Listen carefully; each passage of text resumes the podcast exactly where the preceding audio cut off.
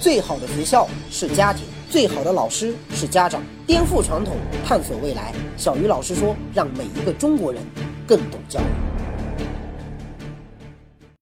大家好，欢迎来到小鱼老师说。下载家有学霸 APP，随时随地找个优秀的老师，用手机和电脑来给孩子上课辅导。我是真人名师在线辅导平台家有学霸的 CEO 余泽斌。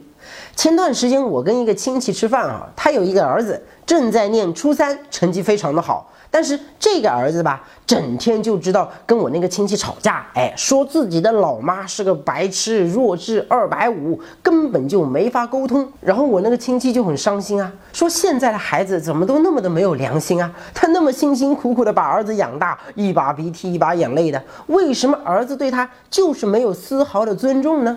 那孝敬父母一直就是我们中华民族的传统美德哈。俗话说得好，百善孝为先嘛。但说实话哈，从对父母的态度这个事情上来看的话，咱们中国的子女对父母的态度其实是非常恶劣的，甚至可以说是最差的。好多中国子女哈，平时最喜欢干的事情就是对着父母大吼大叫。我私底下曾经问过很多在事业上做的风生水起的一些大牛人啊，包括上市公司的老板以及一些政府官员。我说你们这一辈子被谁骂的最多啊？大部分人的回答哈，既不是老师，也不是家长，更不是公司里的同事，他们的答案要么就是自己的老婆或者老公，要么就是自己的孩子。唯一的差别就是哈，那些长期被老公或者老婆骂的那些人哈，事业有成之后离婚的概率都非常的高。可那些长期被子女骂的家长，即便是事业有成了，一样照样被子女骂。我见过有好多人哈，在外面呼风唤雨、牛逼哄哄的，结果一回到家却被子女骂得跟狗一样，真的是连还嘴的余地都没有啊！说明不仅仅是穷人家长会被子女骂。富家长也一样会被子女骂。说话，说话！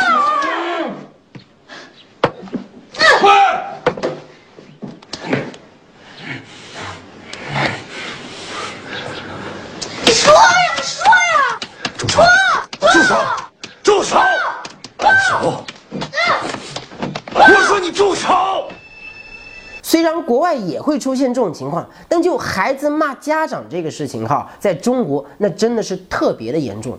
在这里我也不得不承认哈，我对我老妈的态度其实也非常的差，我经常会冲她发火。其实我每一次跟我妈发完火之后吧，我心里都特别的内疚啊。好歹我也算是半个老师啊，怎么可以这么的目无长辈呢？我为什么就不能适当的控制一下自己的暴脾气呢？我一直觉得哈，我心里面其实特别的爱我的老妈，特别的想要关心她，希望她好。可为什么每一次我跟她聊天聊得好好的，我总是会情不自禁的冲她发飙呢？我相信不仅仅是我哈，很多中国人都有这样的切身体会，而且年纪越大越明显。那么现在问题就来了。中国家长不是一直以来都是最疼爱子女的吗？我们不是经常说可怜天下父母心吗？可为什么在这么伟大的无私的家长面前，中国子女的脾气还是这么的暴躁呢？我觉得主要原因哈有三个，首先就是中国家长太喜欢把自己和孩子绑在一起了。说的难听点啊，就是我们的家庭观念。太强了，家庭观念强当然是一件好事啊，它可以增加我们的幸福感和归属感，它可以让我们的家庭关系变得更加的牢固。但是从教育的角度来说，这个家庭观念过强，其实不一定是一件好事哦。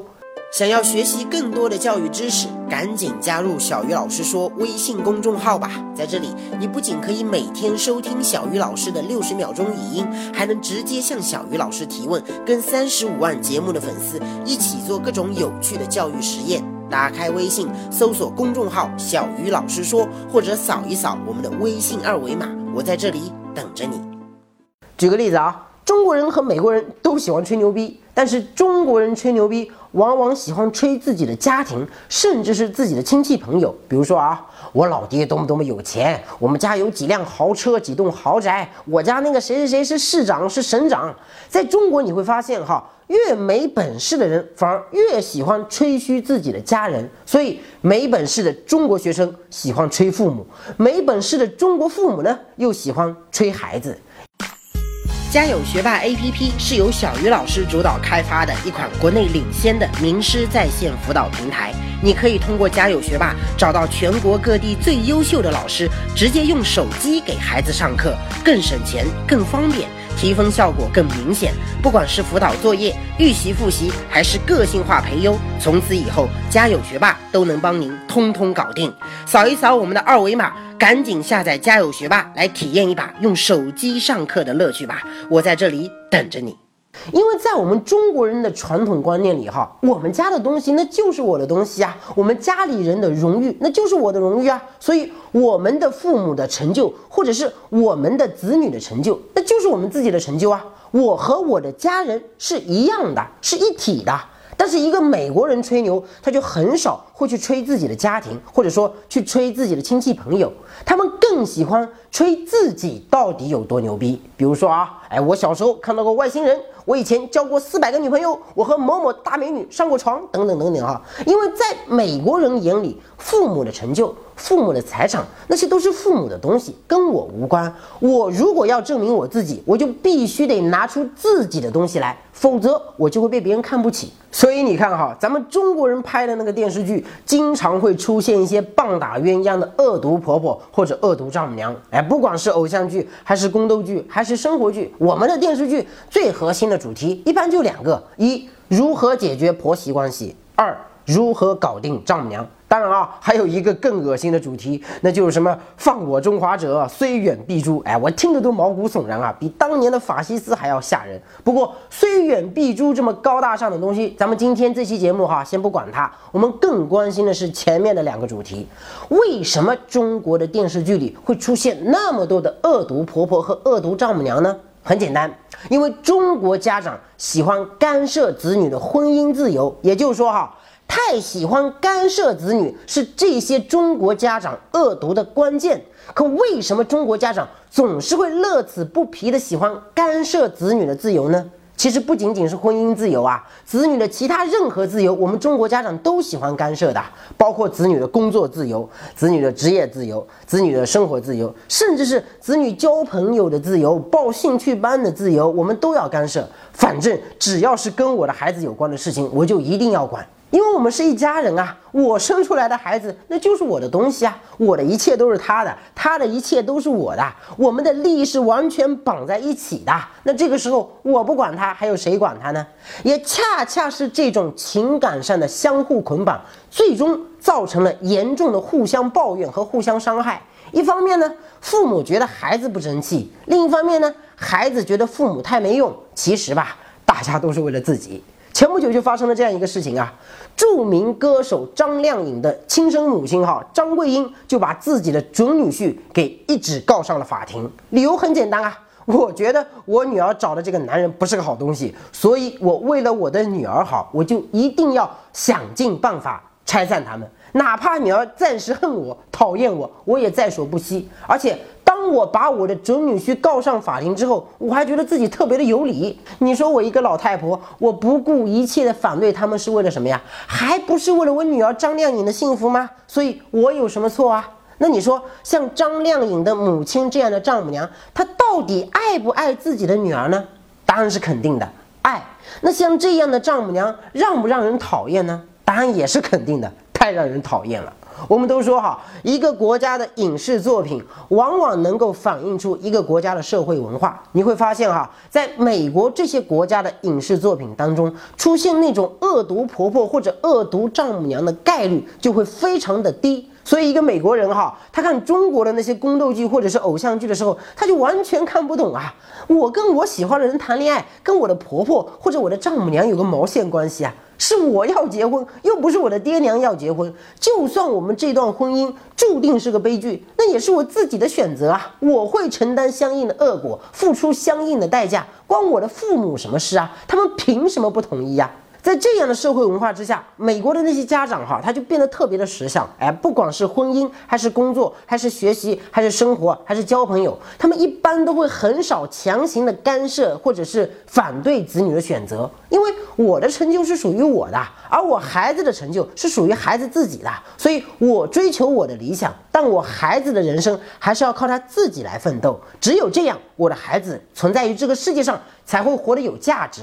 因为家长从来不会把孩子当成是自己的私人物品，而是把孩子当成了一个独立的个体，所以他们不喜欢干涉孩子。因为没有了那些乱七八糟的干涉，所以矛盾就会少很多。那矛盾少了，子女对家长的态度自然也就变好了嘛。所以总结起来就是哈，中国的子女之所以对父母的态度那么差，是因为中国的父母特别的喜欢管。而中国的父母特别的喜欢管，是因为我们总喜欢把孩子当成是自己的私人物品。而没有把孩子当成是一个独立的个体。可当我们把家庭的利益和孩子的利益强行绑在一起的时候，不仅是弱化了一个孩子的成长空间，更容易把孩子变成一个没有独立能力的啃老族，还有可能哈引发一系列的家庭矛盾。这其实也是中国的家庭教育出现一系列问题的根源之所在呀。所以你不要小看这么一点点的观念上的差异哦，它在教育上给一个民族乃至整个社会带来的连锁反应其实是非常巨大的。它会让很多家长失去自我啊，变得越来越以子女为中心，并最终沦为家庭的附属品。因为我觉得我们家庭的成就就是我的成就，所以我如果要成功，靠我的家庭就可以了。这就容易导致，一方面是父母拼命的要求孩子啊，你要争气啊，你读书要好啊，你考试要拿第一呀，你将来要是有出息了，就等于我这个做父母的有出息了。另外一方面呢，子女又反过来拼命的要求妇女，你看人家的父母都有上亿的资产，哎，你连个一百万都拿不出来，你太没用了。我这辈子最大的错误就是生在这个贫穷的家庭，我的失败都是因为我缺少一个像王健林和李嘉诚这样的家长。我们都在要求别人努力，我们都希望别人来帮我们实现理想。当对方没有达到要求的时候，我们就会抱怨。而那些家长和子女之间的互相抱怨，其实就是这些争吵的主要来源。可能孩子小的时候都是家长骂孩子，可是当孩子年纪越来越大，自主能力越来越强的时候，就慢慢的变成了孩子骂家长。这是无数中国家庭每天都在上演的永恒的旋律。那造成中国子女喜欢跟父母吵架的第二个原因，就是中国的很多家长实在是太无知，而且无知也就算了啊，他们还完全意识不到自己的无知，这是最要命的。比如我们节目刚开始提到的那个抱怨儿子对自己态度差的我的那个亲戚哈，他跟我一起吃饭的时候，他的一个刚上小学的女儿也在旁边，其中有几个细节就让我印象深刻啊。女儿说想喝奶茶，妈妈说不行，奶茶喝多了不好。女儿说想喝饮料，妈妈说不行，饮料喝多了不好。女儿说想吃烧烤，妈妈说不行，烧烤吃多了不好。女儿说想吃蛋糕，妈妈说不行，蛋糕吃多了不好。女儿走到肯德基旁边，说想吃一个汉堡。妈妈说不行，因为肯德基的那个鸡啊，都是打过激素的，都能长出六个翅膀啊，那这种东西怎么能吃呢？坚决不行。我们最终选择了一家中餐馆吃饭啊，结果朝北的位置，妈妈说不让孩子坐，因为那个方位的位置跟他的生辰八字不合。算命先生说了，不吉利。他女儿身上还带着两个巨大的金镯子，还有一条项链，哎，差不多有半两重，是一个金佛，搞得跟个土鳖一样。他还想继续给他的女儿买各种各样的金器，我就问他，我说你为什么要让女儿带这么多的金器呢？他说女儿小时候生过病，医生都看不好，后来他去拜了个佛，结果女儿就好了。算命先生说女儿可能是中邪了，金器可以辟邪，建议让女儿多带一些金器，所以他就有多少就尽量给孩子买多少。我们吃饭的时候，大家都在聊天，你无法想象哈，一个四十多岁的女人说出来的话，那个水平真的是连一个小学生都不如啊！当然，我不是在背后说我亲戚的坏话啊，我在他面前一样这么说。我给大家说几句我的亲戚当时跟我说了几句原话哈，他说：“小鱼啊，你说像马云这样的人，他挣再多的钱有什么意思呢？”我就很奇怪，我说你突然跟我提马云干嘛？他说：“马云的两个儿子不是都得脑癌死了吗？肯定是因为他挣钱挣得太多，所以把自己的儿子都给克死了。所以说人啊，还是活得普通点好，不要去想着做大事，不要总想着追求什么理想，找个稳定的工作，多买几套房子，收收房租，当当房东多好啊！世界上还有比当房东更美好的生活吗？我当时听到这些话，瞬间就无语了，因为我觉得我已经完全没有办法跟眼前这个人沟通了。我不知道肯德基作为一家餐饮公司，他们的生物技术居然已经发展到了这样的水平，能够让一只普通的鸡长出六个翅膀。这是不是意味着，如果我的手臂断了，花个几百块钱去找肯德基帮忙，肯德基一样能用他们的技术让我这个手臂重新长出来呢？我也不知道啊。原来马云有两个儿子，我更不知道的是，原来马云的儿子已经死了。所以在这里，我一定要认真的告诫马云的儿子啊，无论如何一定要锻炼好身体，健健康康的活下去，要不然背黑锅的可是你那个可怜的首富老爹啊。我有时候就在想哈，我如果是我那个亲戚的儿子，我碰到了这样的家长，别说吵架了，我上去拼命的心可能都有啊。但是你要知道哦，像这种无知的家长，在中国他不是占了一小部分，而是占了一大部分。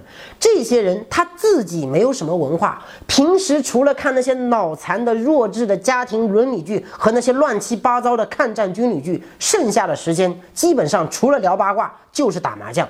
他们从来不看书，不看新闻，不看任何真正有营养的、能够让他们进步的东西。他们其实早就已经被这个时代所淘汰了，因为他们已经丧失了最基本的是非判断能力。他们只是完全不知道而已。可是他们的孩子却在学校里面接受着最正规的教育，接受着最前沿的潮流和知识。那你说，一个互联网时代里长大的孩子，碰上这么一个？根本就没法跟他们沟通的，自以为是的认知能力几乎为零的脑残家长，怎么能不生气？怎么能不发飙呢？如果说我们把无知理解成是缺乏认知能力和是非判断能力的话，那么在中国，至少从总体上看，哈，女性要比男性无知，妈妈要比爸爸无知，因为女性在生活中的有效学习时间其实比男性要低得多。很多数据都可以证明这个结论啊！你比如说像什么跑男啊、好声音啊，还有什么国产脑残剧啊，还有什么韩国偶像剧啊，像这些纯娱乐的、没什么营养的节目，女性观众的占比都在百分之八十以上。有些脑残的节目啊，甚至有百分之九十以上的观众都是女的。而像那些科学纪录片啊、军事历史纪录片啊。TED 啊，时事政治财经新闻啊，名人演讲啊，环球地理啊，这些真正能够帮助我们认识世界、认识宇宙的电视节目，女性观众的比例一般都不到百分之二十。有些比较高端的题材性纪录片，女性观众的比例甚至不到百分之五。我这么说真的不是歧视女性啊，因为我也是女人生的，而且我也见过非常多。出色的、渊博的女强人，你比如说央视的前主持人张泉灵，逻辑思维的 CEO 托布花，这些女性的知识面之广、认知能力之强，连我自己都望尘莫及。但是，中国大妈这四个字已经变成了无知和脑残的代名词。中国女性的认知能力普遍不如中国男性，这也是千真万确的事实啊！你会发现哈，在国外的偶像剧里面，男主角和女主角的智商往往是差不多的。